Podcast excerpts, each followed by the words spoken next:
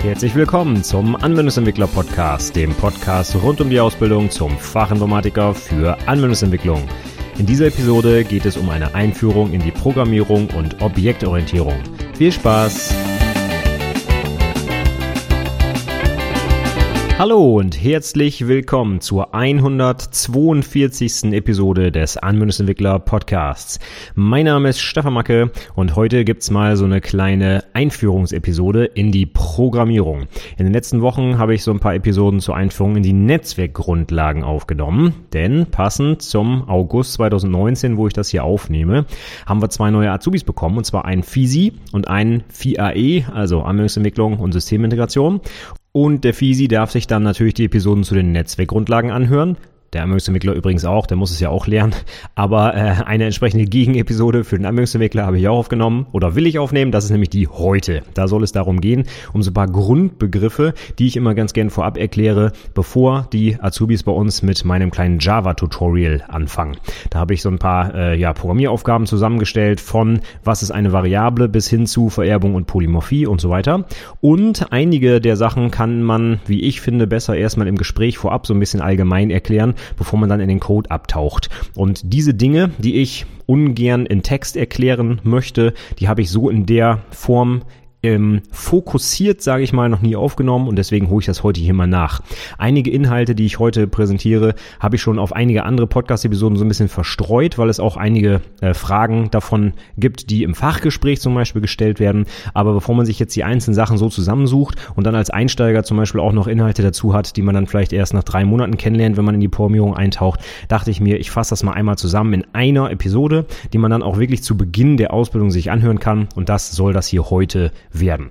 Also, Voraussetzung für diese heutige Episode ist gar nichts. Wir fangen mal bei Null an und so ein paar wichtige Grundbegriffe rund um die Programmierung damit steige ich heute ein, wobei bei den Details der Fokus dann immer in Richtung Java geht. Bei uns ist es halt so, dass wir mit dem Java-Tutorial anfangen, aber diese Grundbegriffe, die wir heute klären, die lassen sich auch ohne Probleme auf jede beliebige andere Programmiersprache übertragen, denn es sind eben nur Grundbegriffe und die Spezifika in Java, ja, da werde ich drauf eingehen, aber grundsätzlich funktionieren alle diese Dinge in allen Sprachen, die es da draußen heutzutage so gibt, vorausgesetzt, sie funktionieren objektorientiert, denn das ist natürlich hier ganz klar der Fokus. Also Grundbegriffe der Programmierung und Objektorientierung, die schauen wir uns jetzt mal in den nächsten paar Minuten an oder hören, besser gesagt.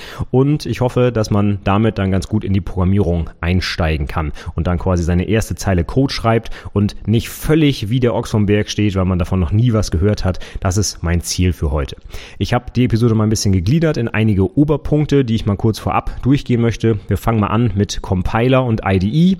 Was hat es damit eigentlich auf sich? Was ist das? Dann schauen wir uns die Objektorientierung an, und zwar die Begriffe Objekt und Klasse. Was ist das so und wie hängen die zusammen?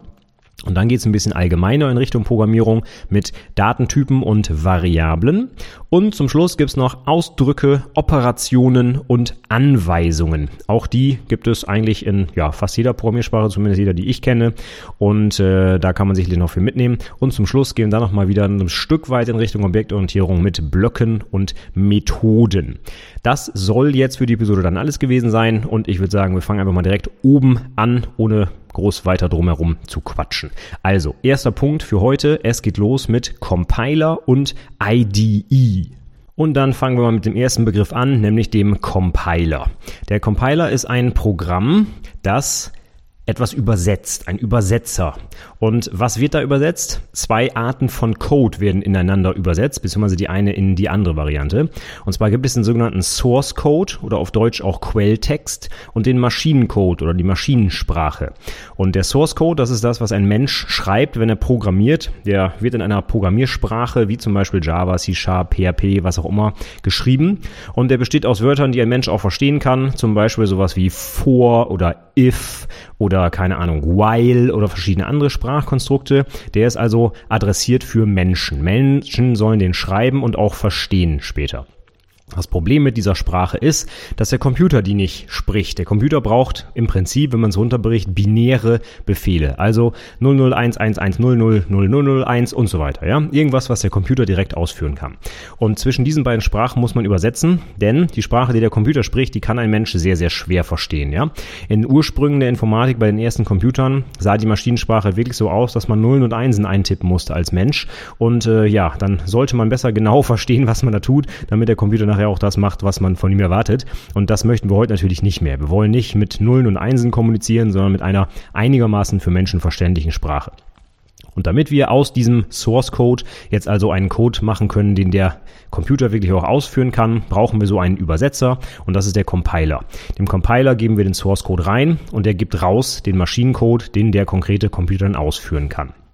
Dafür muss der Computer allerdings absolut fehlerfreien Code haben, sonst passiert natürlich Murks und da ist vorausgesetzt, dass dieser Source Code, der Quelltext, eben entsprechend auch keine Fehler enthält. Der muss also fehlerfrei sein. Sonst gibt es einen Compiler-Fehler. Das heißt, wenn der Compiler sagt, Mensch, hier, was du da geschrieben hast, das ist nicht okay, das kann ich nicht übersetzen, dann kann ich das entsprechende Programm, was am Ende rauskommt, nicht ausführen, weil nämlich eigentlich auch meistens gar keins rauskommen wird, weil der Compiler bricht vorher ab und sagt, Moment mal, den Quelltext, den du da geschrieben hast, da ist ein Fehler drin, das kann ich nicht übersetzen, ich weiß nicht, was ich daraus machen soll in der Übersetzung, also breche ich ab und du kannst das Programm am Ende auch gar nicht ausführen.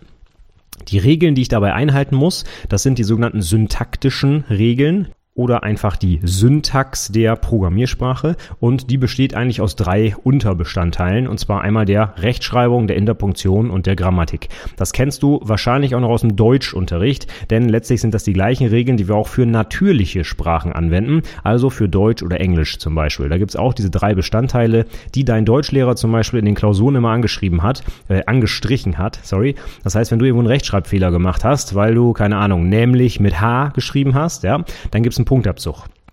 Die Interpunktion heißt, wenn du irgendwo ein Komma falsch gesetzt hast oder einen Punkt vergessen oder ein Ausrufezeichen oder was auch immer, da so halt an, an, äh, ja, an, an Satzzeichen benutzt werden muss, dann kriegst du da auch einen Fehler für angestrichen. Und das letzte ist die Grammatik. Das heißt, wenn du, ich breche das mal ganz doll runter, quasi die Wörter in der falschen Reihenfolge schreibst. Ne? Wenn du nicht sagst, mein Name ist Stefan, sondern Stefan, mein Name ist, dann hört sich das ein bisschen an wie Yoda aus Star Wars. Das mag auch ganz witzig sein. Ein vernünftiger Satz ist es aber nicht. Von daher gibt es dann einen Grammatikfehler.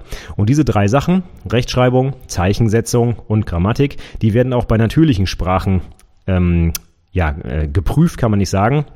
Denn der Mensch äh, kann die Sprache natürlich auch trotzdem verstehen. Auch wenn ich sage, mein, äh, auch wenn ich sage, Name ist mein Stefan, dann wird wahrscheinlich mein Gegenüber mit einigermaßen Interpretation noch verstehen, was gemeint ist. Das heißt, wenn ich die Sprache noch nicht hundertprozentig kann, kann ich mich trotzdem mit meinem Gegenüber verständigen, weil wir Menschen sind und weil wir das interpretieren können und anders deuten können, als der eigentliche Wortsinn ist.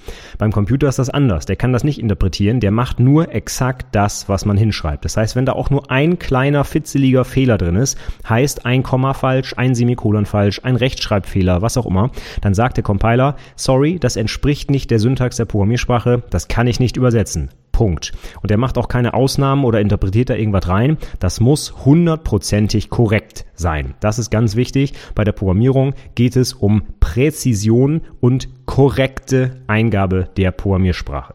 Und wie gesagt, der Compiler prüft diese Syntax und wenn er irgendwas feststellt, was er nicht übersetzen kann, dann gibt's halt einen Compilerfehler. Das heißt, oder ein Compile-Fehler. Das heißt, wenn du irgendwo ein Komma zum Beispiel versess, äh, vergessen hast, dann könnte es sein, wenn du einen guten Compiler hast, dass er dir sagt, Moment mal, ich erwarte hier irgendwo ein Komma. Das wäre aber schon eine sehr, sehr hilfreiche Fehlermeldung. Manchmal sind Fehlermeldungen extrem kryptisch, weil der Compiler nämlich den Code so interpretiert, wie er ihn liest. Und das muss nicht unbedingt sein, dass der Fehler, den du eingebaut hast, genau an der Stelle Stelle zum Tragen kommt, wo er steht. Angenommen, du vergisst irgendwo ein Komma oder ein Semikolon, dann würde der Compiler ganz doll runtergebrochen sowas machen wie, ich lese den Satz einfach mal weiter, der da steht. Und ganz am Ende des Satzes fällt ihm dann vielleicht mal auf, dass da irgendwie viel zu viele Inhalte drin sind, ja, weil der Satz hätte eigentlich vorher beendet werden müssen mit dem, meinetwegen dem Semikolon, das du vergessen hast. Und jetzt wird aber der Text, den der Compiler da sieht, insgesamt interpretiert und da fällt dem vielleicht gar nicht auf, dass in der Mitte ein Semikolon fehlt, sondern da das da nicht steht, denkt er, der Satz ist noch nicht zu Ende, interpretiert lustig weiter und ein ganz anderer Fehler an einer anderen Stelle wird quasi rausgeschmissen. Das ist immer so ein bisschen problematisch. Von daher ist es ganz wichtig, dass wir uns als Entwickler auch immer diese Compile-Fehler genau anschauen.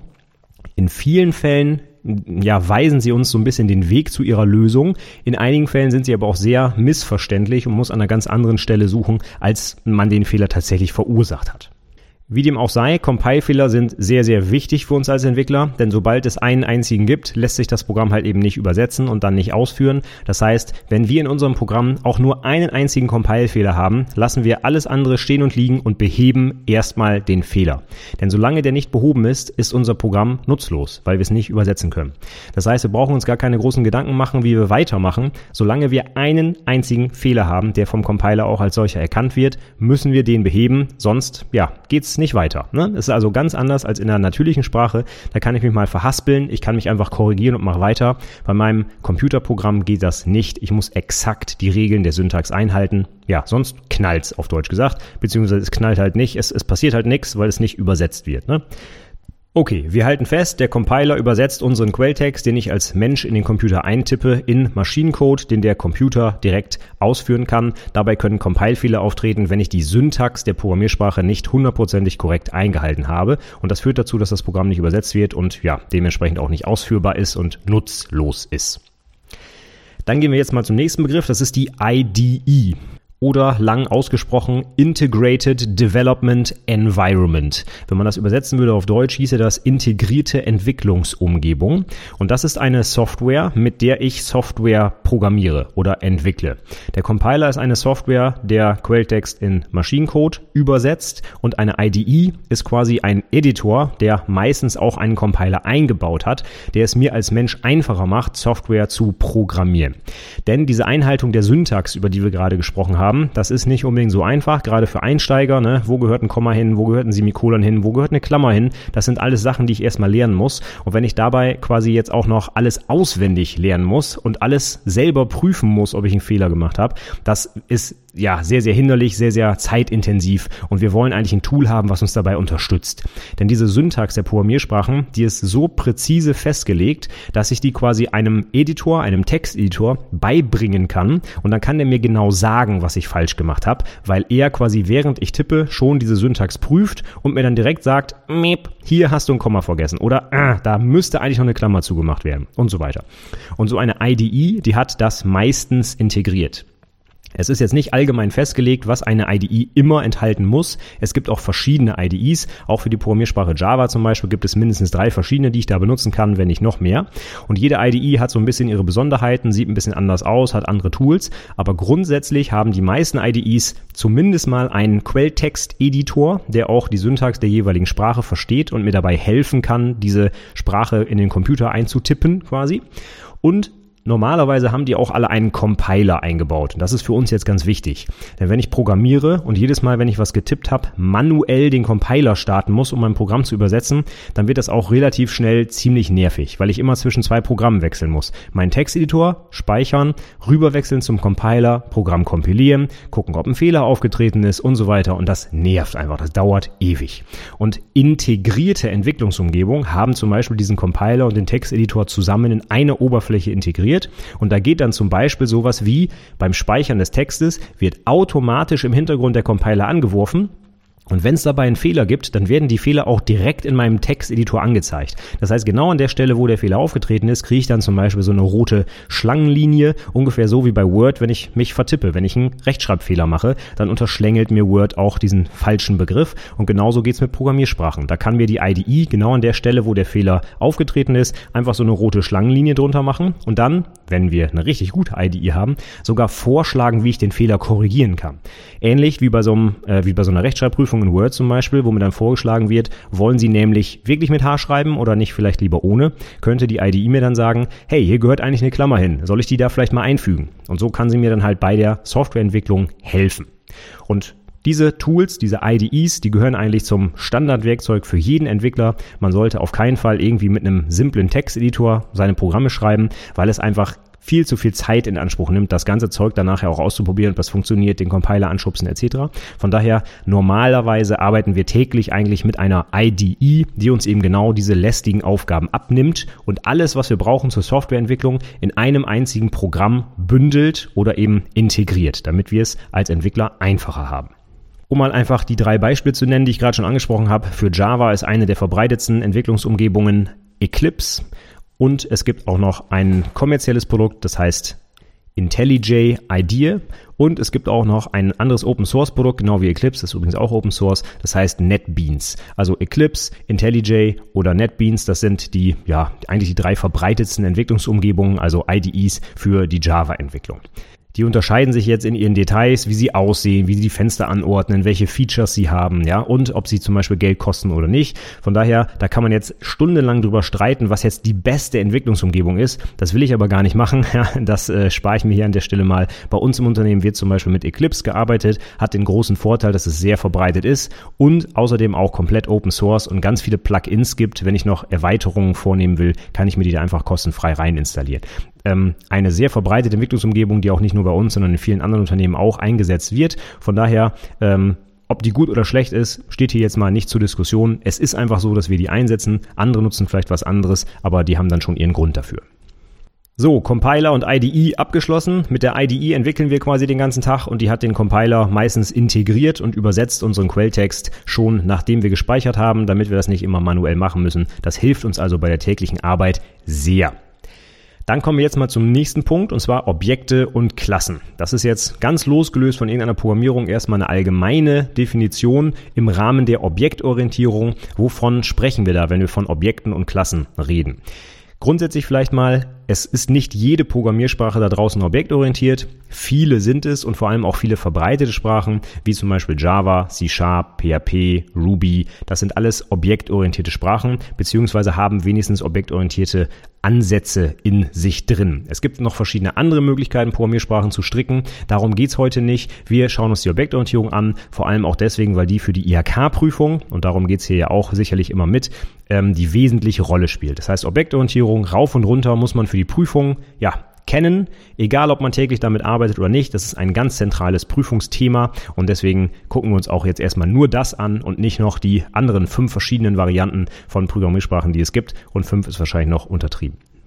Also, wir legen los. Objektorientierung. Da steckt das Wort Objekt schon im Namen drin. Das heißt, wir orientieren uns bei der Programmierung an sogenannten Objekten. Dann sollten wir uns mal angucken, was so ein Objekt ist.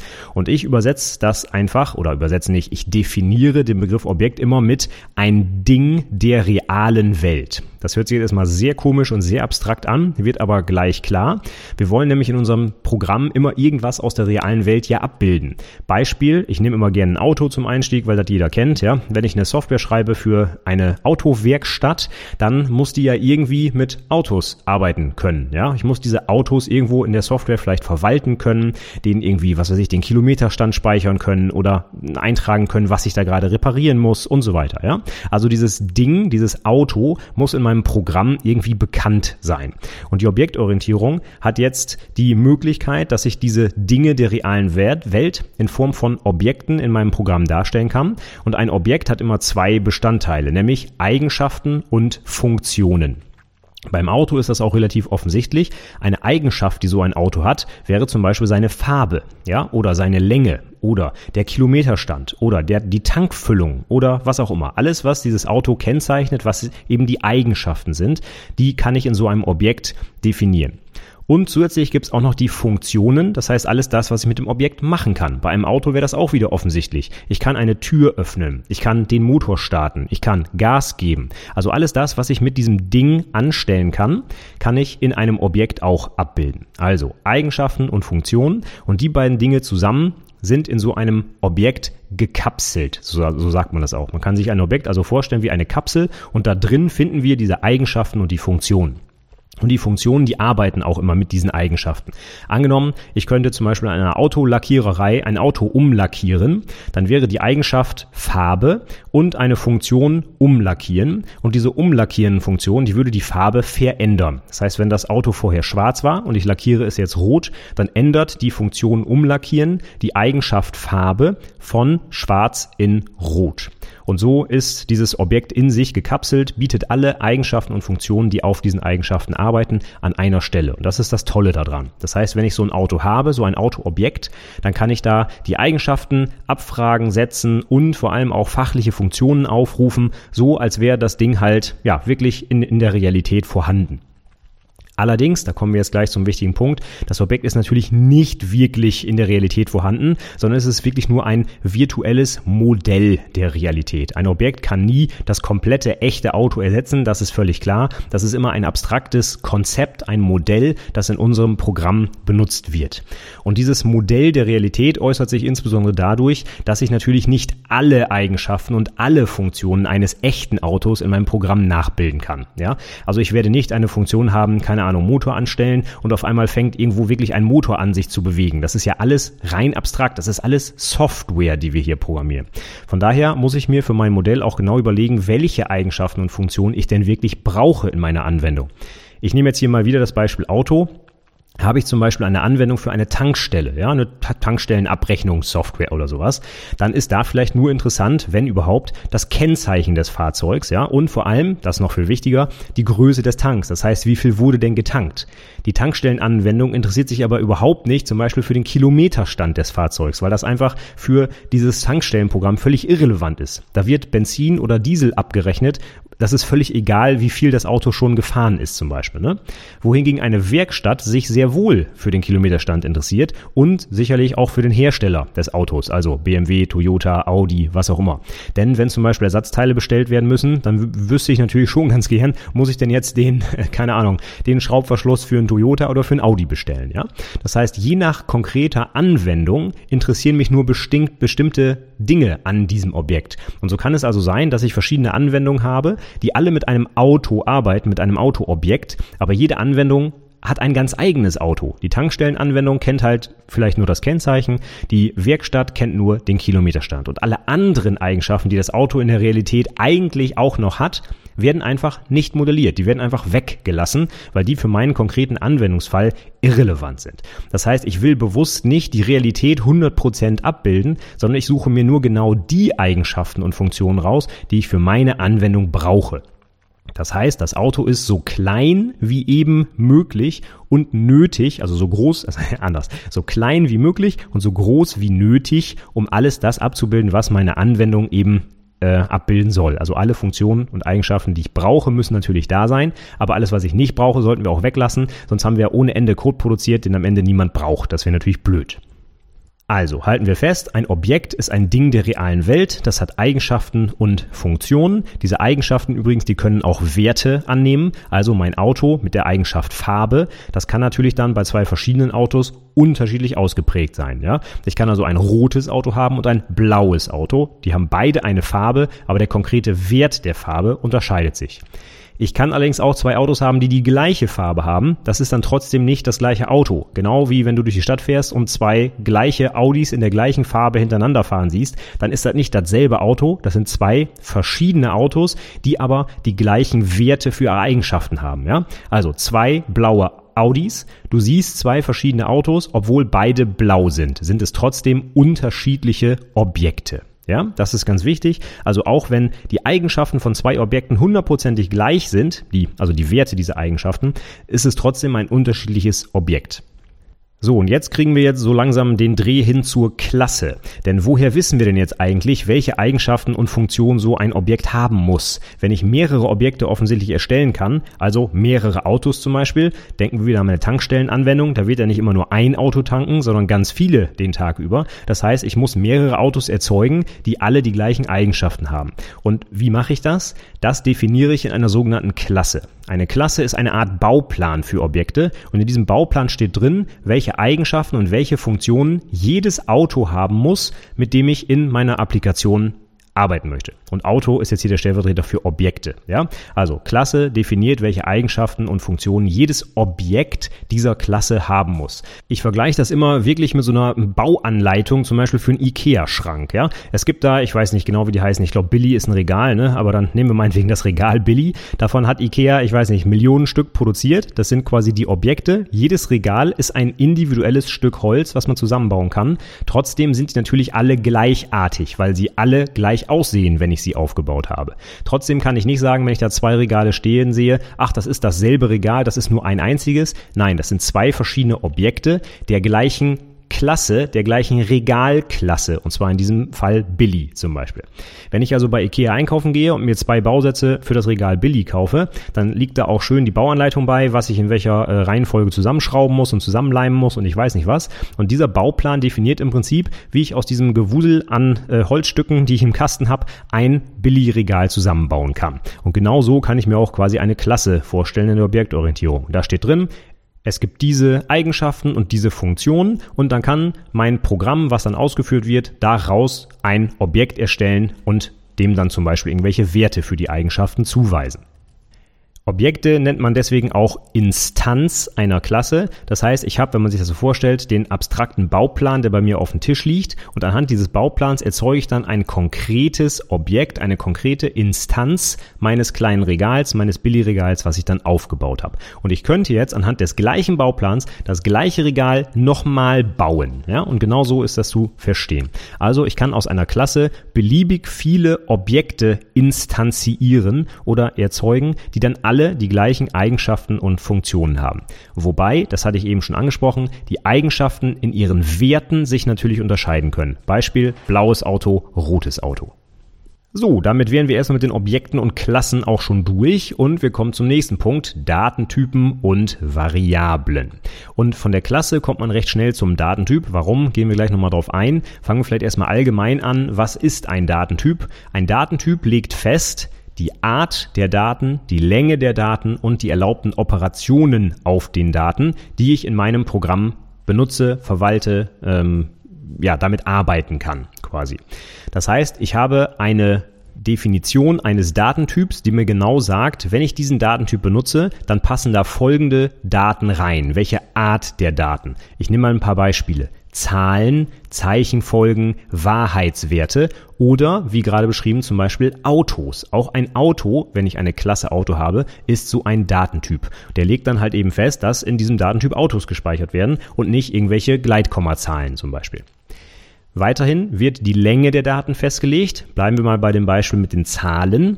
Es gibt große Zahlen, es gibt kleine Zahlen. Je größer die Zahl, umso mehr Speicherverbrauch habe ich in meinem Computer. Das heißt, es gibt mehrere Datentypen, die unterschiedlich lang sind, die also auch unterschiedlich lange Zahlen abspeichern können.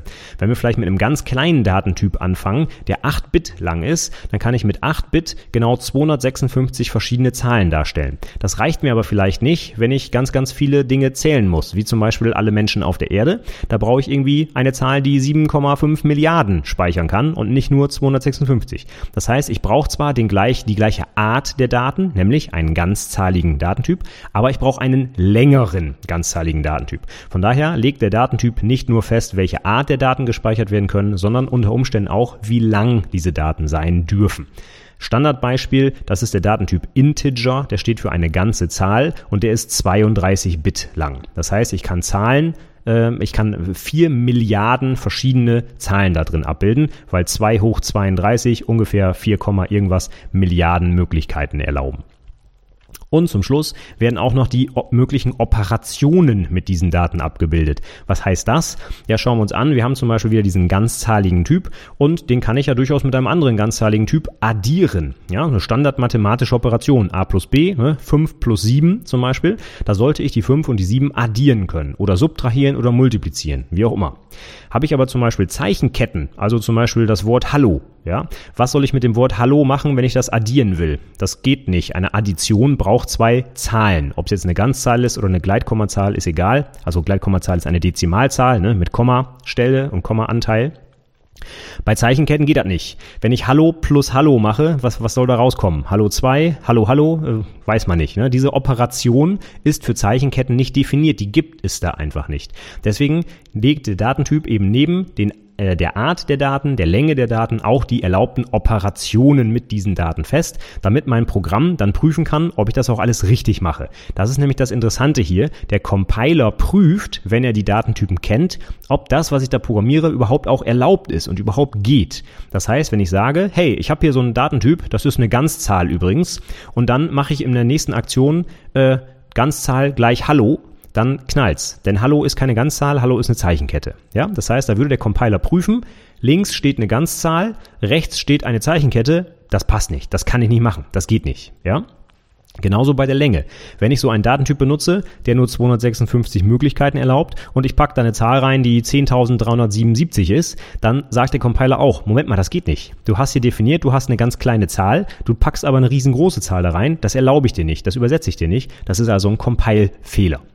Und zum Schluss habe ich gerade schon das Beispiel gebracht. Wenn ich zum Beispiel Zeichenkette irgendwie versuche durcheinander zu dividieren, dann wird mir der Compiler auch sagen, Moment mal Kollege, was machst du da? Zeichenketten dividieren, das geht nicht. Da brauche ich Zahlen. Das kann ich mit Zeichenketten nicht. Und auch das wird er mir halt um die Ohren hauen. Das heißt, Datentypen nehmen mir ganz, ganz viele Fehlermöglichkeiten aus dem Programm raus, weil der Compiler viele Dinge da prüft. Wenn ich einfach aus Versehen den falschen Wert in so einen Datentypen reinschieben will, dann sagt mir der Compiler direkt, Tut mir leid, das geht nicht. Der Datentyp erlaubt dir das nicht. Das heißt, diese Art von Fehlern kann ich in meinem Programm gar nicht mehr machen, weil der Compiler direkt sagt, sorry, ist nicht erlaubt, kannst du nicht machen. Das hilft bei der Programmierung ungemein, denn die Programmierung ist schon so schwierig genug da baut man sowieso schon ganz, ganz viele Fehler von alleine ein und da muss man nicht noch solche Basisfehler, die der Compiler einfach prüfen kann, mitmachen und von daher ist es ganz gut, wenn meine Programmiersprache mit Datentypen arbeitet, denn dann kann ich diese Art von Fehlern einfach nicht mehr machen. Das ist vielleicht auch noch ein ganz wichtiger Hinweis. Nicht alle Programmiersprachen nutzen solche Datentypen oder zwingen mich dazu, Datentypen zu benutzen, sage ich mal so. In Java kann ich gleich vorwegnehmen, ist das so. Java zwingt mich dazu, Datentypen zu benutzen und jedes kleine Fitzel an Daten, was ich in meinem Programm benutze, muss einen Datentyp haben. Und das muss der Compiler auch genau wissen, was das für ein Datentyp ist. Sonst erlaubt er mir das nicht und übersetzt das Programm nicht. Das heißt übrigens im Fachbegriff, das du schon mal gehört hast, eine sogenannte statische Typisierung. Wir haben schon gelernt, beim Compile Prozess, also der Übersetzung aus Quelltext in Maschinencode, da wird halt der Compiler tätig. Und zu diesem Zeitpunkt prüft der Compiler schon, ob meine Datentypen gültig sind und eingehalten wurden. Das heißt, wenn ich in meinem Quelltext sowas hinschreibe wie ganze Zahl gleich Hallo, dann sagt der Compiler Hallo, ganze Zahl passt nicht zusammen, Fehler. Und das heißt schon zur Compile-Zeit, während der Compiler aktiv ist, haut er mir diesen Fehler um die Ohren und den kann ich also in meinem Programm de facto nicht mehr machen, weil er mir das gar nicht mehr übersetzt. Und das heißt, das ist eine statische ähm, Typisierung, nennt man das, denn zu dieser Compile-Zeit wurde das Programm ja noch nie ausgeführt. Das Programm wird gerade übersetzt. Das heißt, das Programm hat noch nie es ist, es ist noch nie gelaufen, ja. Und wenn ein Programm läuft, nennt man das dynamisch. Und wenn es noch nicht gelaufen ist, ist es statisch. Von daher ist es eine statische Typisierung, wenn der Compiler die Datentypen schon prüft, bevor das Programm überhaupt irgendwann mal ausgeführt wurde. Das ist ein großer Vorteil, denn dann kann ich die Fehler, die mir sonst erst zur Laufzeit des Programms auffallen würden, weil ich irgendwo was falsch reingeschoben habe, automatisch verhindern, weil der Compiler diese Fehler halt schon vorher findet, bevor das Programm überhaupt gestartet wurde. Ja, das ist ein großer Vorteil solcher statischer Programmiersprachen. Diese Fehler kann ich als Mensch nicht mehr machen, weil der Compiler mich daran hindert. So, dann schauen wir uns mal so ein paar verbreitete Datentypen an, dass du die schon mal gehört hast. Ähm, die gibt's nicht unbedingt immer in allen Programmiersprachen, aber in ganz vielen und insbesondere in Java gibt's sie natürlich auch. Das sind zum Beispiel der Integer. Integer ist eine ganze Zahl, das heißt kein Komma-Anteil, also sowas wie 1, 2, 3, 4, 5, 6 und so weiter, aber auch negative Zahlen und die Zahlen gehen von minus 2 Milliarden bis plus 2 Milliarden. Die Werte kann man da drin unterbringen.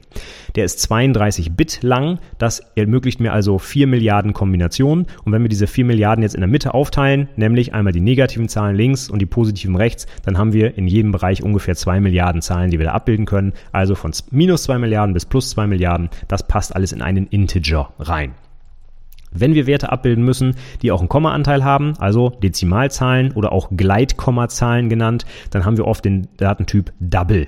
Double ist, ähm, warum heißt das doppelt? Was, was, was hat das äh, damit auf sich? Das ist die sogenannte doppelte Präzision. Da will ich jetzt nicht im Detail darauf eingehen, was das heißt. Das ist auf jeden Fall ein, äh, Datentyp, der auch sehr, sehr große Zahlen mir erlaubt und auch sehr ähm, viele Nachkommastellen. Also ich könnte zum Beispiel eine Zahl abbilden wie 27,137958. Ja, also mit ganz langen Nachkommaanteil zum Beispiel. Das passt alles in einen Double rein. Ich kann aber durchaus auch einfach eine Ganzzahl darin speichern, also 7 zum Beispiel. Ne? Eine Gleitkommazahl muss nicht einen Nachkommaanteil haben, der kann auch einfach 0 sein. Ne? Also 7,0 ist natürlich trotzdem eine ganz normale gültige Gleitkomma oder Dezimalzahl. Und der Datentyp heißt halt Double. Der heißt auch in ganz vielen Programmiersprachen Double. Dann habe ich vorhin schon angesprochen, Zeichenketten. Das heißt alphanumerische Inhalte, also Ziffern, aber auch Buchstaben, Sonderzeichen, sowas wie Ausrufezeichen, ne, deutsche Umlaute, ich weiß nicht, das Eurozeichen. Alles, was man eben als Text eingeben kann, das nennt man eben auch alphanumerisch. Alpha, ne, Alphabet und numerisch sind halt die Ziffern. Also so ziemlich jedes Zeichen, was man irgendwie eintippen kann auf der Tastatur, das kann man in so einer alphanumerischen Zeichenkette speichern und der Datentyp dafür heißt in so ziemlich jeder Programmiersprache, die ich kenne, String. Also ein String ist einfach eine Zeichenkette mit beliebigem Inhalt. Ne? ABC 123 Ausrufezeichen, X. So, das wäre ein, ein gültiger String zum Beispiel. Alles, was man eintippen kann, das kann ich in so einem String hinterlegen. Aber mit dem String kann ich logischerweise nicht rechnen. Ne? Wenn ich die Zahl habe 3, kann ich machen 3 plus 7 und dann kann der Computer das ausrechnen. Habe ich einen String, wo eine 3 drin steht, kann ich damit nicht rechnen, weil hier geht es jetzt nicht um den Zahlwert, sondern um dieses Zeichen. Und mit Zeichen, ne, A, B, C, kann ich nicht rechnen. Das funktioniert eben nicht. Dafür kann ich tolle andere Dinge machen. Ich kann so einen String zum Beispiel fragen, wie lang er ist. Ja, der kann einfach zählen, wie viele Buchstaben er enthält. Ich kann so einen String vielleicht umdrehen. Ich kann gucken, ob ein Buchstabe drin ist. Also ich kann ganz viele Dinge damit tun, die ich nicht mit Zahlen machen kann. Aber ich kann nicht damit rechnen. Dafür brauche ich halt wirklich Zahlen wie Integer oder Double. Und zum Schluss haben wir noch einen anderen Datentyp, der sehr wichtig ist, und zwar den Boolean. Der ist benannt nach einem Mathematiker. Der Mensch hieß Boole mit Nachnamen. Und Boolsche Werte, davon gibt es genau zwei Stück, nämlich True und False. Und das sind auf Deutsch übersetzt die sogenannten Wahrheitswerte. Also wenn ich eine Aussage habe, wie zum Beispiel es regnet, dann kann diese Aussage wahr oder falsch sein. Und diese beiden Werte haben einen eigenen Datentyp und der heißt Boolean. B-O-O-L-E-A-N, Boolean. Kann genau diese Werte annehmen, True und False. Einen dritten gibt es nicht. Das macht es relativ einfach. Es gibt nur zwei unterschiedliche Werte. Das ähm, ja, macht die Arbeit mit diesem Datentyp sehr einfach, denn da gibt es nicht allzu viel, was ich damit tun kann. Es gibt ja nur eben zwei Werte und nicht wie bei Zahlen vielleicht vier Milliarden verschiedene. Warum brauche ich das? Ganz wichtig, wenn wir später noch kennenlernen, wenn ich zum Beispiel eine Fallunterscheidung mache, also sowas wie, wenn es regnet, dann schließe das Verdeck des Autos zum Beispiel, ne? wenn wir bei der Klasse Auto bleiben, dann muss ich halt wissen, regnet es oder nicht? Und auf diese Frage ist die Antwort immer entweder ja oder nein, also wahr oder falsch. Und dann kann ich darauf in meinem Programm reagieren, je nachdem, ob es halt wahr oder falsch ist, mache ich halt das eine oder das andere zum Beispiel.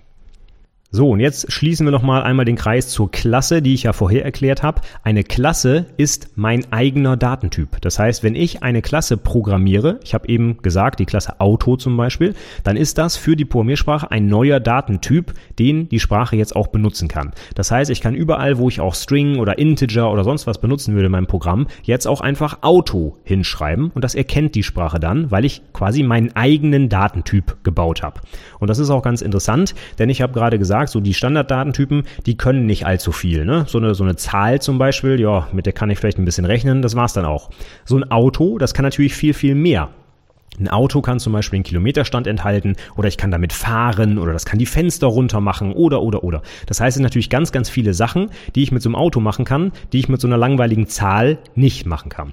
Das kann das Programm aber nur dann, wenn ich diesen Datentyp selber programmiere. Denn Java kennt kein Auto. Ja, woher soll Java ein Auto kennen? Das habe ich mir gerade ausgedacht. Wenn es morgen irgendwas gibt, was es heute äh, noch gar nicht äh, gegeben hat, also irgendein Ding der realen Welt, das ich mir selber ausdenke, dann kann diese Programmiersprache das ja nicht auf einmal abbilden. Woher soll die das kennen? Ja, und genauso wenig kennt sie Dinge, die es auch heute schon gibt, also wie zum Beispiel ein Auto, ein Haus oder einen Tisch. Das kennt die Programmiersprache nicht. Die Programmiersprache kennt Zeichenketten, Zahlen, Wahrheitswerte. Ja, und dann hört es dann auch schon auf. Das heißt, mit diesen Dingen kann ich aber die Realität nicht abbilden, weil in der Realität habe ich natürlich ganz andere echte Teile, die ich irgendwo abbilden muss. Und die muss ich mir jetzt zusammensetzen, indem ich mir meinen eigenen Datentyp baue.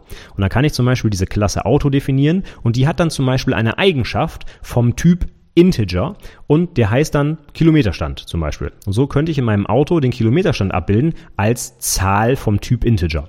Oder ich könnte die Farbe abbilden als String, wo dann drin steht rot, blau, grün, was auch immer da so erlaubt ist, ja? Und so kann ich mir aus diesen Basisdatentypen, die jede Programmiersprache mitbringt, und das sind dann zum Beispiel Integer, String, Double, Bool, vielleicht noch ein paar mehr, daraus kann ich mir andere Datentypen zusammenbauen. Und so kann ich aus kleineren Datentypen immer größere, komplexere und abstraktere Datentypen mir selber bauen. Und das ist das Schöne an der Objektorientierung. Ich kann nämlich aus dem, was ich einmal gemacht habe, quasi die Dinge nehmen und ich stöpsel die zu was ganz Neuem zusammen und erhalte meine ganz eigenen neuen Datentypen, die dann das abbilden, was ich wirklich in meinem Programm abbilden will. Das macht die Objektorientierung so interessant. Ich kann ganz viele Dinge einfach wiederverwenden. Da ist schon eine Klasse, meinetwegen Integer, definiert. Die gibt es einfach schon. Und daraus stöpsel ich mir jetzt meine eigene Klasse zusammen, die auf einmal ganz andere Funktionen hat, äh, als äh, es vorher mit dieser nackten Zahl nur möglich war.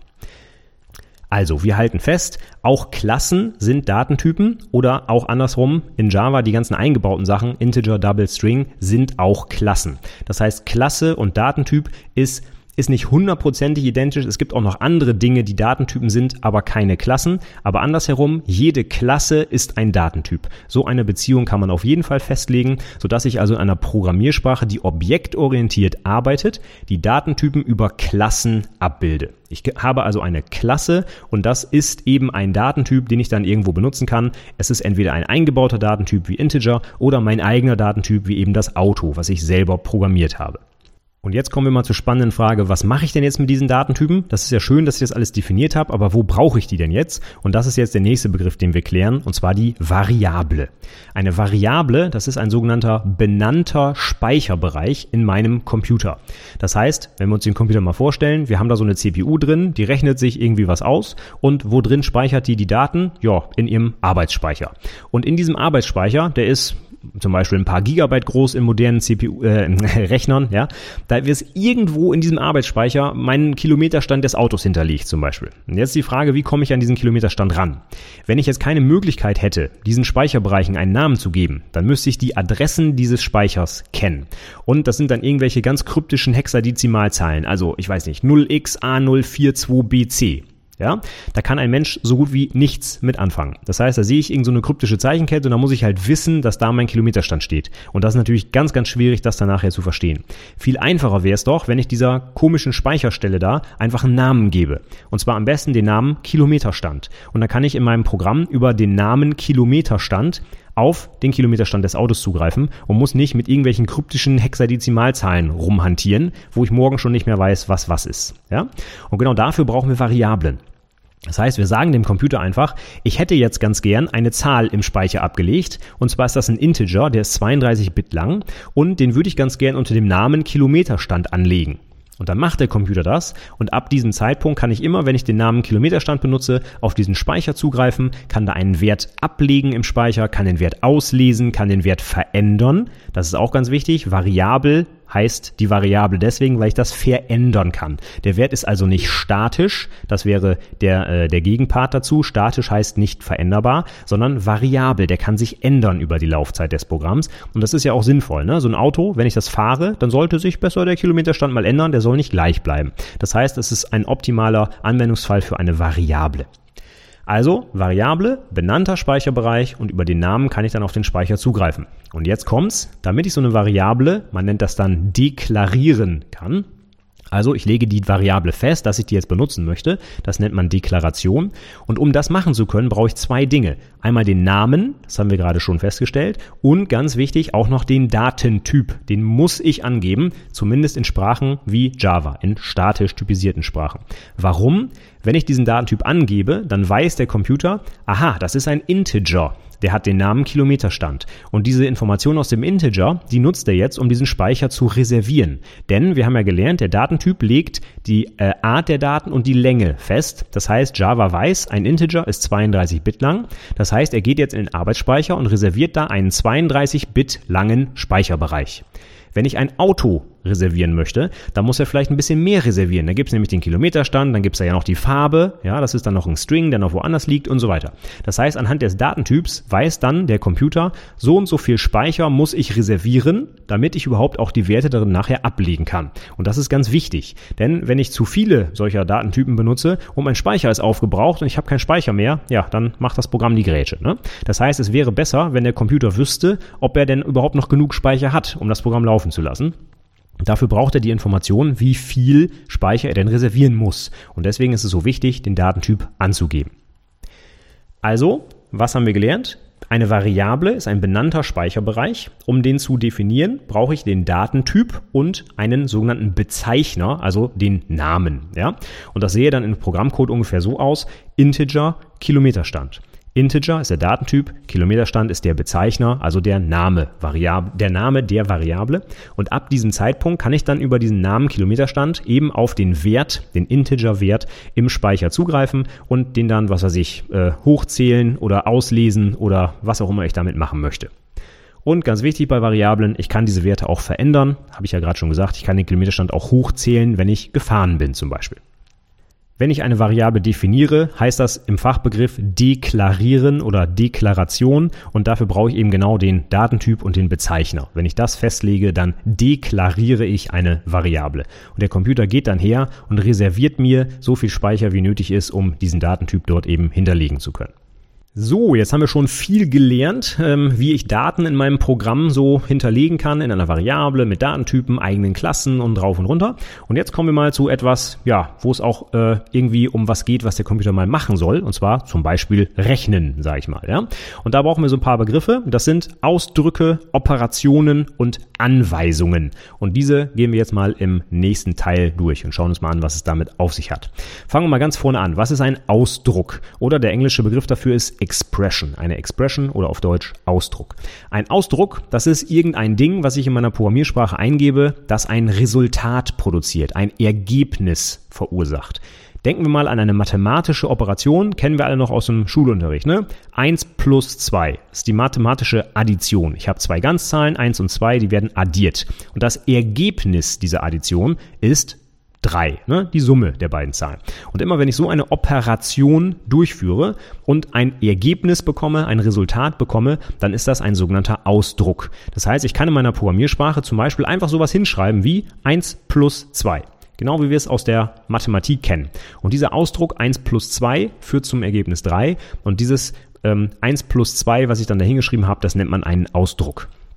Davon gibt es noch mehr. Es gibt nicht nur die Addition, es gibt alles, was ich aus der Mathematik kenne, also mal, geteilt, plus, minus und so weiter. Ich kann aber auch andere Operationen hinschreiben, die jetzt nicht mathematische Operationen sind. Also, ich habe das vorhin schon mal angesprochen, was ist denn, wenn ich Zeichenketten addieren will?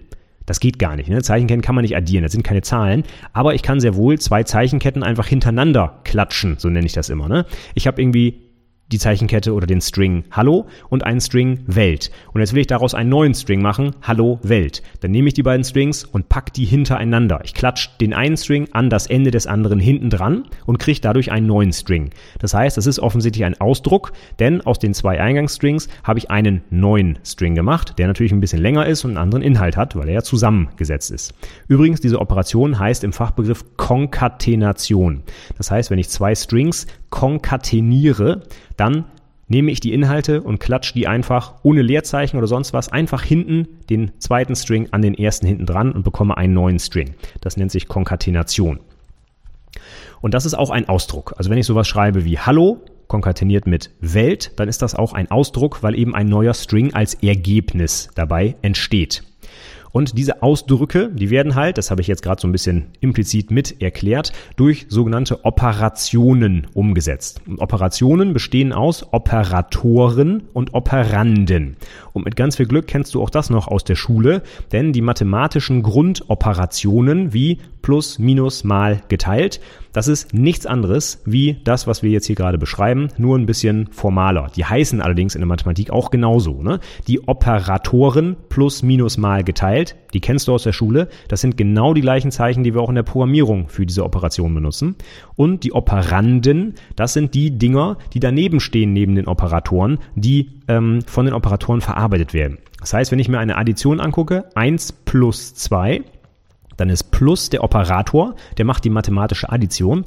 Und eins und zwei, die links und rechts neben dem Pluszeichen stehen, das sind die sogenannten Operanden. Und der Operator verarbeitet jetzt diese beiden Operanden und erzeugt daraus ein neues Ergebnis. Bei einer Addition habe ich also a plus b und das ergibt eben die Summe von a und b. Bei einer Division habe ich a geteilt durch b Geteilt durch ist der Operator, a und b sind die Operanden und das Ergebnis ist eben die, äh, der Quotient dieser beiden Zahlen. Also diese Grundbegriffe sollten dir noch grob aus dem Mathematikunterricht mal irgendwie äh, bekannt sein. Das ist genau die gleiche Bedeutung, die wir hier in unserer Programmiersprache haben. Operator, Operand, Operation. Und wenn so eine Operation ein Ergebnis zur Folge hat, nennt man dieses Ding eben Ausdruck. Jetzt gibt es verschiedene Operatoren. Ich habe gerade schon gesagt, die äh, Basissachen plus minus mal geteilt kannst du direkt eins zu eins so eingeben in deinem Programm. Da werden die einfach so äh, ja, umgesetzt, wie du sie aus der Mathematik kennst. Es gibt aber auch noch andere Operatoren und die unterteilt man grundsätzlich in die Anzahl ihrer Operanden. Also es gibt Operatoren, die haben genau einen einzigen Operanten. Die heißen unäre Operatoren. Dann gibt es die üblichen binären Operatoren, die haben zwei Operanten. Das ist alles, was du so kennst. Plus, minus mal geteilt. Ne? Ich kann nicht machen eins minus da fehlt was. Ich brauche noch einen zweiten Operanten. Ne? 1 minus 3 zum Beispiel. Also der Minus-Operator hat zwei Operanten. Es gibt aber auch einen Operator, der nur einen einzigen Operanden hat, zum Beispiel das Plus Plus in Programmiersprache. Plus Plus ist der sogenannte Inkrement-Operator, der erhöht eine Zahl um 1. Dafür braucht er aber nur eine Zahl, weil festgelegt ist, dass er sie immer um 1 erhöht, brauche ich keine zweite Zahl dazu, sondern ich kann einfach sagen, 3 plus plus und dann wird die 3 um 1 erhöht. Ja, so funktioniert also der unäre Operator, der nur einen einzigen Operanten hat. Und es gibt noch eine Besonderheit, den sogenannten ternären Operator. Der hat sogar drei Operanten. Wie geht das jetzt? 1 plus 2, 3. Das kann irgendwie nicht funktionieren. Also das Ding sieht auch ein bisschen anders aus. Dieser Operator, der ternäre, besteht nicht nur aus einem Zeichen, sondern aus zwei Zeichen. Ohne da jetzt ins Detail zu gehen, aber in Java sieht das zum Beispiel so aus, der ternäre Operator sieht aus, Fragezeichen, Doppelpunkt. Und dann hätte ich sowas wie A, Fragezeichen, B, Doppelpunkt, C ohne jetzt im Detail darauf einzugehen, was das Ding macht, ja, aber auf jeden Fall ist das ein Operator, der drei Operanten hat und dann aus zwei Zeichen besteht, also dem Fragezeichen und dem Doppelpunkt. Wohingegen die üblichen Operatoren, die du wahrscheinlich erstmal in der Programmierung benutzen wirst, plus, minus, mal geteilt und so weiter, das sind die üblichen binären Operatoren und da schreiben wir links und rechts daneben eigentlich nur die beiden Operanden, mit denen diese Operatoren dann arbeiten. Also nochmal zusammengefasst, wenn ich eine mathematische Addition zum Beispiel abbilden will, dann kann ich einfach hinschreiben 1 plus 2. Plus ist der Operator, der die Addition macht. 1 und 2 sind die Operanden und das Ergebnis dieser Operation, die 3, das wäre eben dann das Resultat. Und da es so ein Resultat hier gibt bei dieser Operation, ist das gesamte Konstrukt ein sogenannter Ausdruck. Das heißt, ein Ergebnis produzierendes Konstrukt in meiner Programmiersprache. So, haben wir das auch geklärt? Kommen wir direkt zum nächsten Begriff. Das ist die sogenannte Anweisung oder auf Englisch Statement. Was ist das? Wenn wir programmieren in ganz vielen Programmiersprachen, Java gehört dazu, dann programmieren wir imperativ. Imperativ kennst du vielleicht noch aus dem Deutschunterricht. Ne? Imperativ, eine äh, Form eines Verbes, der Imperativ, ist die Befehlsform. Das heißt, wenn der Lehrer zum Beispiel sagt, lies das Buch, dann ist lies der Imperativ dieses Verbs und der fordert dich auf, das zu machen. Das ist eine Anweisung, du sollst etwas tun, eine Aufforderung. Ja? Und in dieser Art programmieren wir auch unsere Programme. Wir fordern den Computer nämlich auf, irgendwas zu tun. Gib die Zahl aus, addiere diese beiden Zahlen, ähm, keine Ahnung, subtrahiere die, multipliziere die, was auch immer wir da so machen wollen, ja. Oder zum Beispiel setze den Kilometerstand des Autos um drei Kilometer hoch. Das sind konkrete Statements, Anweisungen, die der Computer jetzt für uns ausführen soll. Und in dieser Form programmieren wir auch. Das heißt, wir sagen dem Computer ganz genau, was er tun soll. Wir geben ihm Anweisungen. Und deswegen nennen sie diese Art der Programmierung imperativ, weil wir dem Computer, erstmal übertrieben, befehlen, was er für uns tun soll führe diese Anweisung aus, klack, klack, klack, und dann macht er das von oben nach unten. Ja, also diese Befehle, die wir dem Computer geben, das sind die einzelnen Anweisungen oder auf Englisch eben Statement genannt. Und solche Dinge gibt es in unserer Programmiersprache mehrere. Wir haben jetzt noch keine kennengelernt, aber darum geht's ja hier heute. Wenn du zum Beispiel schon mal den Befehl if die if-Verzweigung oder eine Vorschleife oder eine Zuweisung oder eine Ausgabe von irgendwas. Alles das sind Dinge, die der Computer durchführen soll und das sind eben solche Anweisungen. Und diese Anweisungen, die müssen in Java und in vielen anderen Programmiersprachen auch immer mit einem besonderen Zeichen abgeschlossen werden, und zwar mit dem Semikolon. Das heißt, immer wenn eine Anweisung beendet ist, also ein, ein einzelner Befehl beendet ist, beende ich den mit einem Semikolon am Ende der Zeile. Und mit mehr, also mit Semikolon getrennt, kann ich ihm also auch mehrere Anweisungen geben. Wenn ich also sage, nimm die Zahl 1, Semikolon, rechne auf die Zahl 1, 2 drauf, Semikolon. Gib das Ergebnis aus, Semikolon. Dann habe ich drei Anweisungen hintereinander hingeschrieben und der Computer arbeitet die einfach von oben nach unten ab. Eine Anweisung kann jetzt auch einen Ausdruck enthalten. Ausdruck, wir erinnern uns, das waren diese Dinge, die zu einem Resultat führen, also zum Beispiel 3 plus 2, eine Addition, ja. Und das kann ich jetzt auch kombinieren. Ich kann in einer An äh, Anweisung, in einem Statement, einen Ausdruck benutzen. Zum Beispiel könnte ich dem Computer sagen, gib aus die Summe von 2 und 3. Ja, 2 und 3, das ist der Ausdruck, der zum Ergebnis 5 in diesem Fall führt. Und das Ergebnis wird dann ausgegeben zum Beispiel auf der Konsole, ja, wenn ich irgendwie ein kleines einfaches Programm schreibe. Und das kann ich kombinieren. Das heißt, ich muss nicht hinschreiben, addiere 2 und 3, gib das Ergebnis aus, sondern ich kann direkt sagen, gib aus 2 plus 3. Dann wird erst dieser Ausdruck ausgerechnet, 2 plus 3 ist 5, und das Ergebnis, das Resultat, wird dann ausgegeben. Das heißt, ein Statement kann also auch einen Ausdruck enthalten und auch durchaus mehrere Ausdrücke. Ne? Ich kann auch irgendwie mehrere Summen bilden, dann noch subtrahieren, dann noch multiplizieren und das Endergebnis gebe ich dann direkt aus. Und meistens ist das auch so, denn ich will ja, dass der Computer irgendwas für mich tut, was ich nicht selber kann. Also zum Beispiel ganz komplizierte Berechnungen machen. Und dann will ich natürlich das Ergebnis dieser Berechnung auch irgendwie sehen. Deswegen schreibe ich ja das Programm. Von daher ist es sogar relativ häufig oder eigentlich fast immer so, dass ich in einem Statement auch irgendwelche Ausdrücke drin habe, weil durch diese Ausdrücke wird ja das gemacht, was der Computer gut kann, nämlich rechnen in den meisten Fällen, ja. Und das Ergebnis interessiert mich als Mensch und das gebe ich dann aus. Von daher kombiniere ich Anweisungen also Statement und Ausdruck, Expression, sehr häufig auch miteinander und sehr, sehr viele Statements enthalten eben diese Ausdrücke. Das muss nicht so sein, ja, sehen wir später auch noch, wo da, was es da auch noch geben kann ohne Ausdruck, aber ganz häufig enthalten Anweisungen auch Ausdrücke. So, jetzt haben wir also kennengelernt, wie wir dem Computer Befehle geben können und der macht dann irgendwelche Dinge, die wir nicht so gut können, also ganz große Zahlen addieren oder was auch immer wir da tun wollen, ja. Und jetzt ähm, kommt der nächste Begriff und zwar ein sogenannter Algorithmus. Was ist ein Algorithmus? Ähm, ein Algorithmus, ganz allgemein beschrieben, ist eine Anleitung zur Lösung eines Problems. Das hört sich sehr abstrakt an, kann man aber an einem ganz konkreten Beispiel aus deiner, aus deinem Alltag vielleicht sogar schon festmachen. Und zwar, wenn du einen Apfelkuchen backen willst, ja, dann hast du dafür ein Rezept normalerweise, außer du kannst das auswendig, aber selbst dann folgst du wahrscheinlich im Kopf einem bestimmten Apfelkuchenrezept. Und dieses Rezept zum Backen eines Apfelkuchens ist ein gültiger Algorithmus. Der löst nämlich ein konkretes Problem, und zwar, dass du keinen Apfelkuchen hast. Du möchtest gerne einen Apfelkuchen haben, das ist dein Problem. Wie löst du das? Du backst dir einen und die Beschreibung, wie du von kein Apfelkuchen zu leckerer Apfelkuchen kommst, ist das Rezept, das ist der Algorithmus. Und im Algorithmus steht dann genau drin, wie du zu einem Apfelkuchen kommst. Das heißt, du brauchst Äpfel, du brauchst Mehl, du brauchst Zucker, Butter, tralala. In einer bestimmten Reihenfolge schmeißt du das alles zusammen, schälst die Äpfel, schneidest sie klein, packst sie da drauf, stellst es in den Ofen, etc. Und diese ganzen Anweisungen, hallo, kennen wir aus der Programmiersprache, ergeben zusammen den Algorithmus Apfelkuchen backen.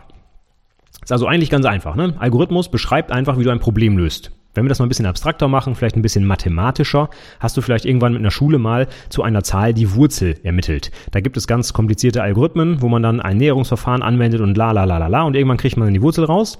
Und das ist auch ein Algorithmus. Da wird genau beschrieben, was man mit der Zahl machen muss, um Schritt für Schritt zu ihrer Wurzel zu kommen. Und das ist genau das gleiche Prinzip. Es gibt immer bestimmte Anweisungen, die in einer bestimmten Reihenfolge ausgeführt werden und das ist ein Algorithmus. Dieser Algorithmus kann mehrfach wiederholt durchgeführt werden und soll sollte immer zum gleichen Ergebnis kommen. Wenn du die Wurzel aus einer bestimmten Zahl ziehst, dann wird die morgen noch genau gleich sein, wenn du den gleichen Algorithmus mit der gleichen Zahl nochmal anwendest. Ne? Wurzel 9 wird nicht heute 3 rauskommen und morgen 4. Wenn das so ist, hast du irgendwas falsch gemacht bei dem Algorithmus. Also der Algorithmus sollte wiederholbar sein und immer zum gleichen Ergebnis kommen. Genau wie im Apfelkuchen.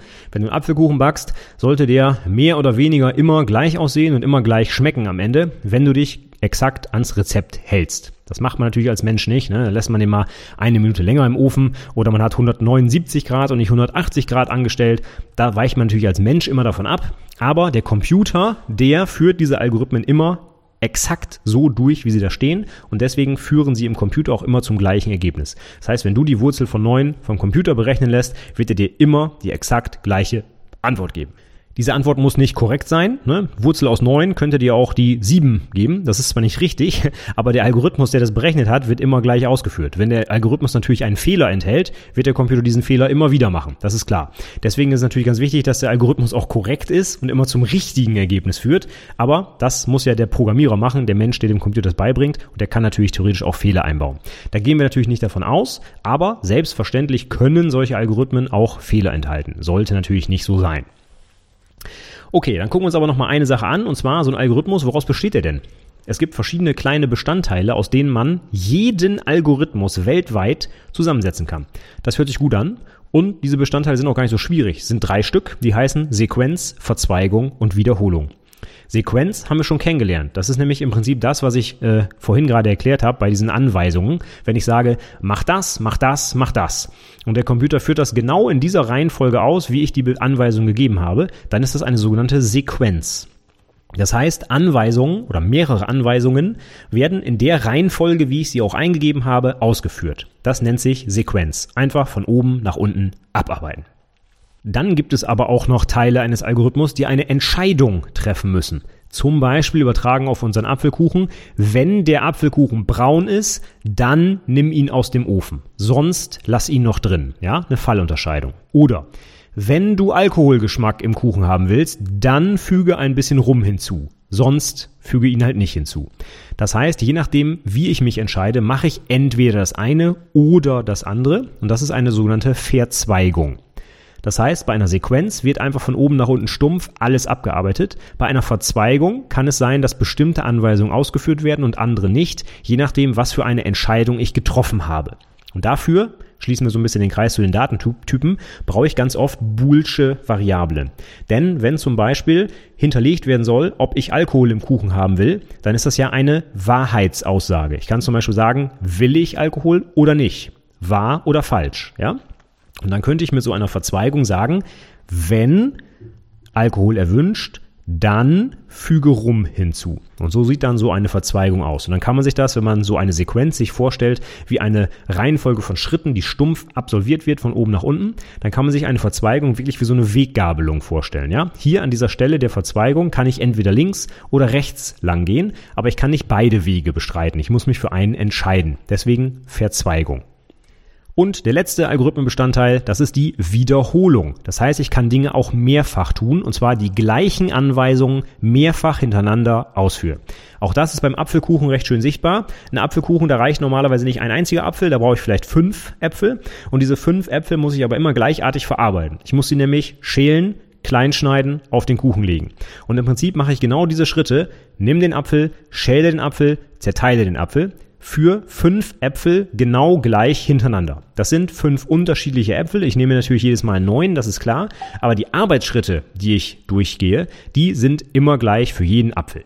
Also, was mache ich? Ich schreibe einmal auf, was ich tun muss, die drei Anweisungen und dann nehme ich eine Wiederholung und wiederhole das so oft, wie ich es wiederholen muss. Also beispielsweise fünfmal, weil ich fünf Äpfel schälen soll und kleinschneiden soll. Das ist eine ganz, ganz tolle Sache, denn das können Menschen gar nicht so gut. Ne? Wenn ich sage, hey, lieber Mensch, mach doch tausendmal Schäle Apfel, dann freut sich der Mensch. Ne? Der Computer sagt, ja, tausendmal Apfel schälen, kein Problem, ich leg los. Ja, der ist ja eine Maschine, der kann Dinge ganz gut wiederholen und immer wieder gleichartig in gleicher Qualität abarbeiten. Menschen, denen wird irgendwann langweilig, ne? deswegen sind sie schlechte Computer.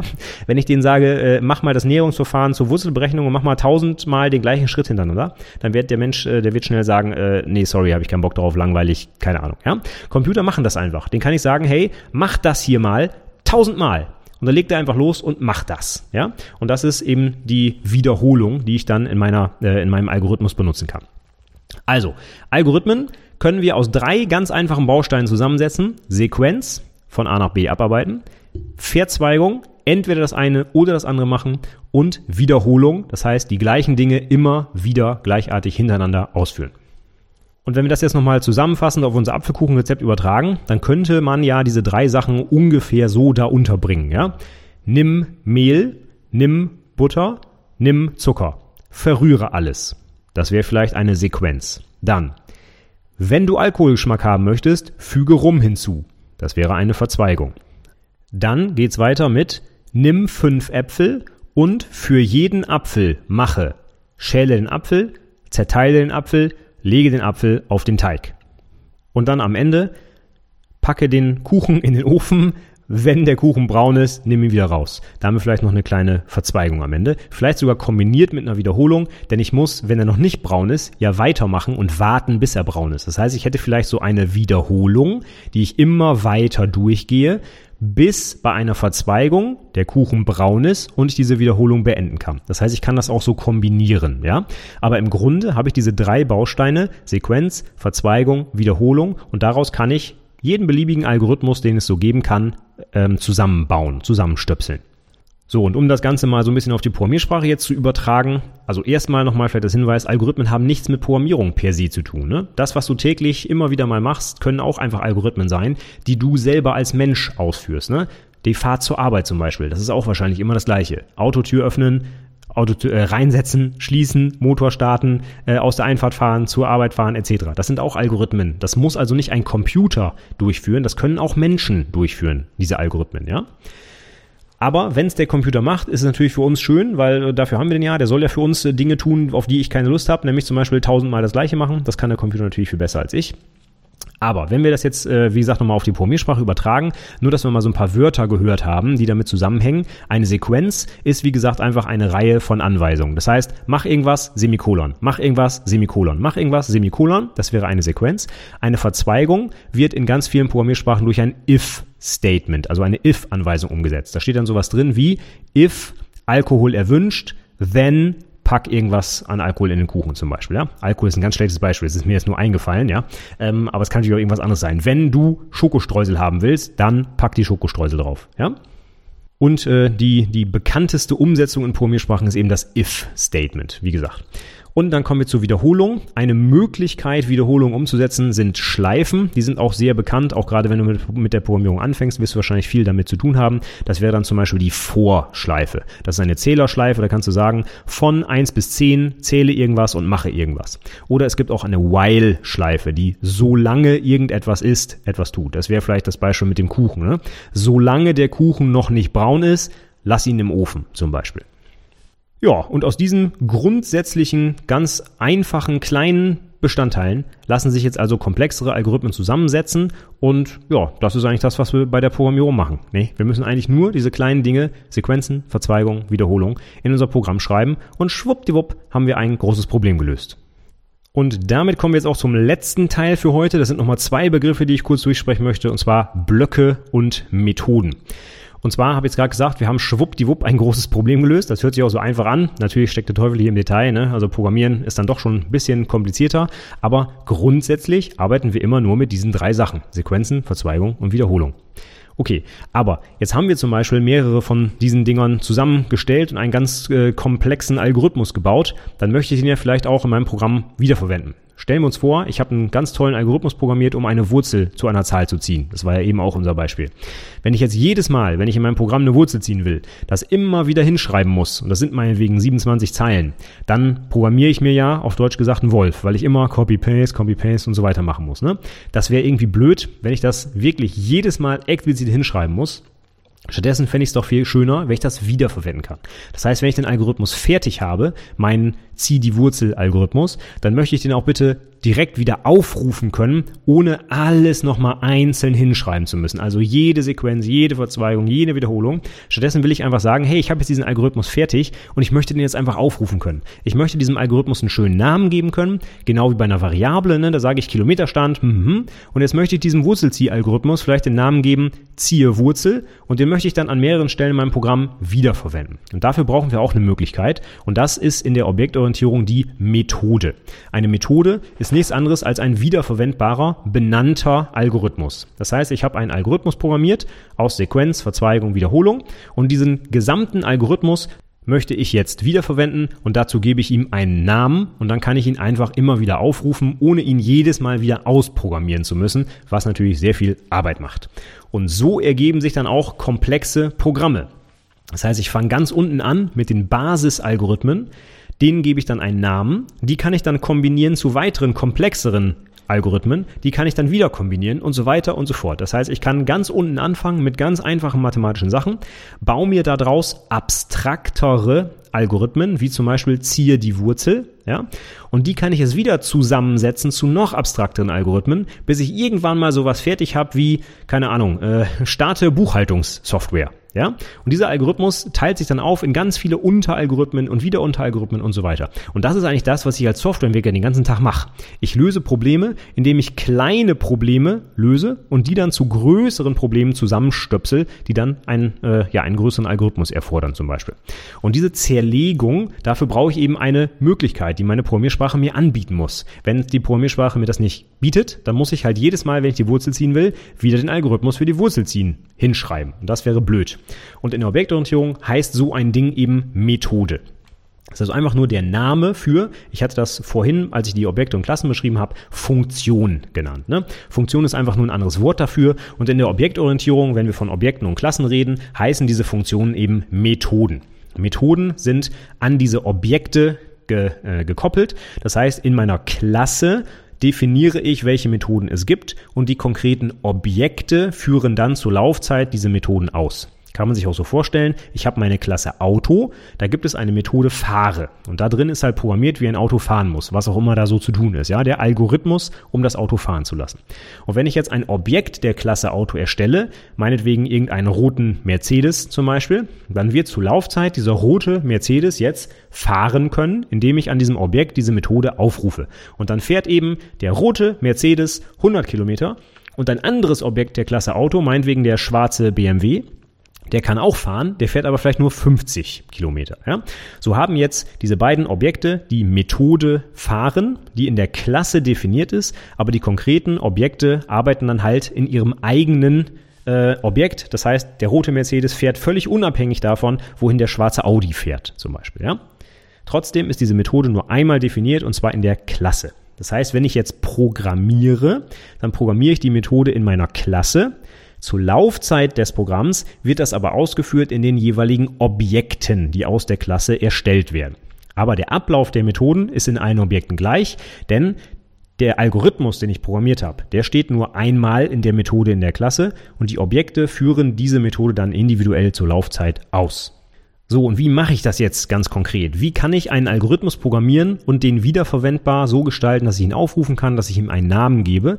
Dafür brauche ich ein kleines zusätzliches Konstrukt in meiner Programmierung, und zwar den sogenannten Block. Mit einem Block kann ich einfach beliebig viele Statements zusammenfassen, als wäre das jetzt ein Statement. Das ist genau diese Abstraktion, die ich gerade beschrieben habe. Ich habe vorher drei Statements, die hintereinander stehen. Wenn ich daraus jetzt einen Block mache, dann fasst dieser Block diese drei Statements so zusammen, als wäre es nur noch ein Statement. Intern werden natürlich diese drei Statements dann ausgeführt, aber von draußen sieht so aus, als wäre es nur ein Statement. In Java und in ganz vielen anderen Programmiersprachen auch wird so ein Block mit geschweiften Klammern geschrieben. Das heißt, ich mache geschweifte Klammer auf, Statement 1, Statement 2, Statement 3, geschweifte Klammer zu und dann ist das, was zwischen den Klammern steht, der Inhalt des Blocks und von draußen sieht es jetzt so aus, diese geschweifte Klammer, die ich da sehe, als wäre das ein einziges Statement, aber der Block fasst eigentlich mehrere einzelne Statements zusammen. Und wenn ich jetzt diese Blöcke wieder ineinander schachtel und noch einen Block und noch einen Block und noch einen Block, dann kann ich aus den konkreten Anweisungen immer abstrakter werden nach oben hin quasi. Und für den Aufrufer sieht das immer so aus, als hätte er nur ein einziges Statement aufgerufen, aber intern werden dann halt mehrere Schritte durchgeführt. Dafür brauche ich einen Block.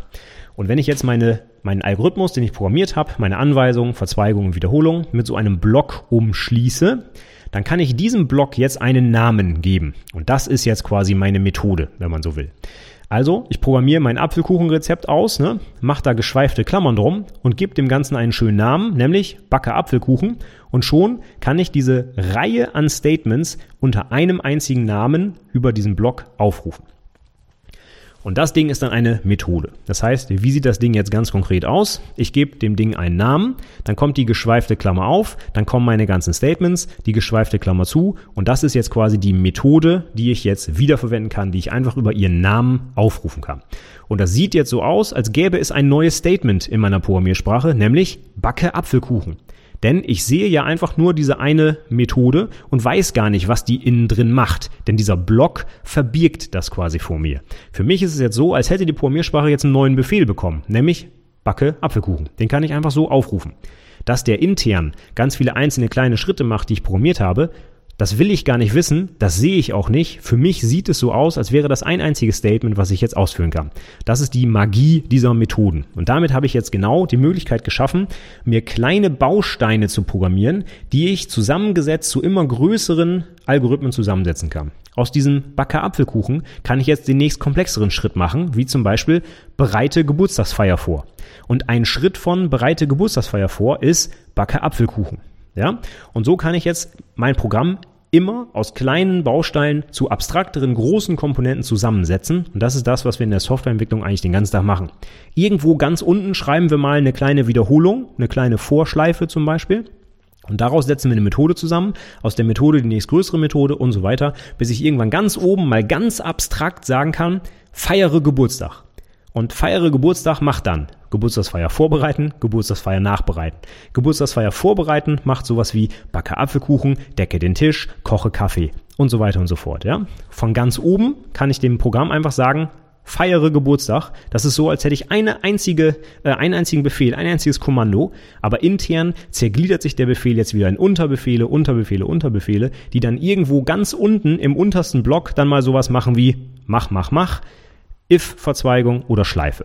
Ja, das ist das Prinzip, aus dem wir unsere Programme heutzutage zusammensetzen. Wir haben kleine Komponenten, die wir zu immer größeren, abstrakteren Komponenten zusammensetzen. Und ein ganz wichtiges Hilfsmittel dabei sind eben diese Methoden, denn die erlauben mir, einzelne Algorithmen mit einem Namen zu versehen und sie wieder zu verwenden. Und um das noch einmal zu konkretisieren, dass du weißt, wie das in der Programmiersprache jetzt aussieht oder ganz konkret in Java, so eine Methode setzt sich zusammen aus einem Kopf und einem Rumpf. Der Kopf definiert unter anderem den Namen, der Rumpf enthält die Implementierung. Und der Rumpf ist genau, was ich gerade beschrieben habe, nämlich ein Block. Das heißt, der Rumpf der Methode ist, geschweifte Klammer auf, Mhm, irgendwelche Zahlen mit Anweisungen, geschweifte Klammer zu. Das ist der Rumpf. Da drin steht der eigentliche Algorithmus, der ausgeführt wird. Und im Kopf der Methode, der Kopf steht analog zum menschlichen Körper, ne? Kopf, Rumpf, Fuß. Der Kopf steht über dem Rumpf und da drin steht unter anderem der Name der Methode, aber auch noch zwei weitere Sachen. Und zwar einmal der sogenannte Rückgabewert und dann die Parameter die dieser Algorithmus, diese Methode bekommt. Der Rückgabewert, das ist das Ding, was mein Algorithmus, meine Methode mir erzeugt. Wenn ich zum Beispiel einen Algorithmus zum Apfelkuchenbacken anwende, dann kriege ich als Ergebnis einen Apfelkuchen. Wenn ich den Algorithmus zum äh, Errechnen der Wurzel habe, dann kriege ich als Ergebnis vielleicht ein Double, denn eine Wurzel ist üblicherweise eine Kommazahl. Ja? Das heißt, als erstes muss ich mal sagen, was gibt mir denn mein Algorithmus eigentlich zurück? Berechnet der irgendwas, dann kriege ich vielleicht eine Zahl. Backt der einen Apfelkuchen, dann kriege ich einen Apfelkuchen. Baut der mir ein Auto, dann kriege ich ein Auto zurück. Ja? Das heißt, dieser Algorithmus produziert irgendetwas. Das heißt, der ist selber auch wieder ein Ausdruck. So hieß das Ding ja. Ne? Irgendein Ding in meiner Programmiersprache, was ein Ergebnis hat, ist ein Ausdruck. Und Methoden können Ausdrucke sein, die können mir nämlich was zurückgeben. Und dann schreibe ich das vor den Methodennamen. Da steht dann sowas wie Auto, baue Auto. Auto wäre der Rückgabewert, der Datentyp, die, äh, den diese Methode produziert und Baue Auto ist der Name, der Bezeichner dieser Methode. Es kann auch Methoden geben, die nichts zurückgeben. Dafür gibt es einen ganz besonderen Datentyp, der heißt Void. Void, das englische Wort für Lehre, also Lehre mit zwei E, ne? nicht die akademische Lehre an der Hochschule, sondern Lehre mit zwei E, also da ist nichts. Ja? Das ist ein leerer Raum, so ist das gemeint. Ne? Und Void heißt, diese Methode gibt nichts zurück. Das heißt, die macht irgendwas, die gibt vielleicht irgendwelche Dinge auf der Konsole aus oder sonst irgendwas, aber die hat keinen Rückgabewert. Die berechnet nichts, die baut kein Auto zusammen, die, die gibt mir nichts Sichtbares zurück. Auch sowas kann es geben, sollte aber die Ausnahme sein. Warum? Dazu habe ich noch andere Podcast-Episoden aufgenommen. Wir halten erstmal fest, das gibt es. Es gibt auch Methoden, die nichts zurückgeben, aber ich sage jetzt einfach mal, 99% der Methoden, die du programmierst, werden irgendetwas zurückgeben. Eine Zahl, ein, ja, wie gesagt, ein Auto, ein Apfelkuchen, was auch immer, ja. Also Rückgabewert, Bezeichner der Methode und danach kommt noch was, was eine Besonderheit ist. Und zwar kann so ein Algorithmus, eine Methode, kann Parameter bekommen. Und das schauen wir uns jetzt gleich auch direkt an, an dem Beispiel mit der, ähm, mit der Wurzelberechnung. Wenn ich einen Algorithmus programmiere, der die Wurzel aus drei berechnet, dann ist das schön, dann kann ich den aber nicht so richtig wiederverwenden. Denn er kann halt nur die Wurzel von drei berechnen. Wenn ich jetzt die Wurzel von vier berechnen möchte, dann kann ich diesen Algorithmus eben nicht wiederverwenden. Stattdessen baue ich den Algorithmus besser so, dass er aus irgendeiner beliebigen Zahl die Wurzel ziehen könnte, Aber dann muss ich ihm natürlich sagen, aus welcher Zahl er das ziehen soll. Das heißt, mein Algorithmus ziehe Wurzel, der hat vielleicht den Rückgabewert Double, aber damit er auch die Wurzel ziehen kann, muss ich ihm sagen, aus welcher Zahl, aus welcher konkreten Zahl er denn jetzt die Wurzel ziehen soll. Und das muss ich ihm als sogenannten Parameter hineingeben. Das heißt, wenn wir uns vorstellen, der Rückgabewert, das ist das, was mir die Methode zurückliefert, nachdem ich sie aufgerufen habe, dann sind die Parameter all die Daten, die ich da reingeben muss, damit der Algorithmus seine Arbeit tun kann. Das heißt, Double ziehe Wurzel und dann kann ich sagen, Parameter ist zum Beispiel auch wieder ein Double und zwar irgendeine Zahl. Das heißt, das würde dann so aussehen, Double ziehe Wurzel, Double Zahl. Und diese Zahl, die gebe ich da rein, da kann dann zum Beispiel drin stehen 17 und dann berechnet der Algorithmus mir die Wurzel von 17 und gibt mir das Ergebnis zurück. Ich kann aber den gleichen Algorithmus benutzen, um auch aus 18 die Wurzel zu ziehen, indem ich einfach sage, ziehe Wurzel 18. Und dann habe ich einen Algorithmus einmal programmiert, aber er kann für beliebige Werte, die ich hineingebe, eben die Wurzel ziehen. Um das jetzt mal ganz äh, abstrakt auf unseren Backe-Apfelkuchen-Algorithmus übertragen, könnte ich jetzt sowas machen wie, ich möchte einen Apfelkuchen backen, aber die Äpfel, die ich benutze, sollen unterschiedlich sein. Das heißt, ich programmiere nicht in meinen Algorithmus rein, nimm fünf Brayburn-Äpfel, sondern diese Äpfel gebe ich dem Algorithmus rein und da kann ich heute einen Apfelkuchen aus Brayburn-Äpfeln backen und morgen einen Apfelkuchen aus was gibt's noch für Apfel, äh, Koji oder Kanji oder was, weiß der Geier, wie die heißen. Ja, das heißt, mein Algorithmus hat als Eingangsparameter fünf Äpfel was für Äpfel das sind, sind, ist dem Algorithmus egal. Der kriegt einfach fünf Äpfel, schält die dann, zerteilt die dann und so weiter. Ja? Aber so kann ich quasi einen unterschiedlichen Apfelkuchen backen, der immer aus fünf Äpfeln besteht. Aber welche konkreten Äpfel das sind, welche Sorte Apfel, das kann ich dem Algorithmus von draußen geben. Und erst dann wird natürlich ein Algorithmus auch wiederverwendbar. Wenn der Algorithmus immer hundertprozentig exakt das gleiche macht, dann ist er nicht wiederverwendbar, weil er dann nur für diesen einen Fall funktioniert. Stattdessen muss ich den Algorithmus so programmieren, dass er mit den Eingangswerten für beliebige Werte funktioniert. Beispiel Wurzel ziehen. Ne? Der soll nicht immer Wurzel 2 berechnen, sondern er soll die Wurzel einer beliebigen Zahl berechnen. Dafür muss ich ihm diese beliebige Zahl aber reingeben können und dafür braucht er Parameter. Und wir haben gerade schon gesehen, der Rückgabewert von so einer Methode ist ein Datentyp und auch die Parameter dieser Methode sind Datentypen oder, wenn man es noch weiter runterbricht, sogar Variablen. Variablen hatten wir ja gelernt, bestehen immer aus Datentyp und Name und diese beiden Informationen stehen auch hinter dem Methodennamen. Deswegen habe ich gerade auch gesagt, Double, berechne Wurzel, Double Zahl. Dieses Double-Zahl definiert eine Variable vom Typ Double mit dem Namen Zahl und die ist jetzt als sogenannter Parameter in meiner Methode verfügbar und die kann von draußen mit Werten gefüllt werden. Das heißt, beim Aufrufer sieht das dann so aus. Berechne Wurzel 5. Und 5, dieser konkrete Wert 5, wird jetzt beim Methodenaufruf in die Variable mit dem Namen Zahl gepackt und dann kann der Algorithmus mit dieser Variable Zahl arbeiten. Und für diesen konkreten Aufruf steht halt in der Variable Zahl der Wert 5. Wenn ich morgen die Methode aufrufe, berechne Wurzel 7, dann steht halt in der Variable Zahl der Wert 7 und dann berechnet eben, ja, wird eben die Wurzel von 7 berechnet, nicht mehr von 5. Ja, so funktioniert das grundsätzlich. Und um einen letzten Begriff noch anzuführen, diese konkreten Werte, die der Aufrufer für die Parameter an die Methode übergibt, die heißen Argumente. Also gucken wir uns das nochmal an. Double, berechne Wurzel, Double Zahl. Dieses Double Zahl, diese Variable, das ist der Parameter, den die Methode hineingegeben bekommt. Der Wert, der für diesen Parameter vom Aufrufer reingegeben wird, also die konkrete Zahl, 5, 7, 18, wie auch immer, die heißen Argumente. Das heißt, beim Aufrufer steht wirklich im Code, berechne Wurzel 5. Und diese 5, das ist ein Argument, das für den Parameter mit dem Namen Zahl an die Methode übergeben wird.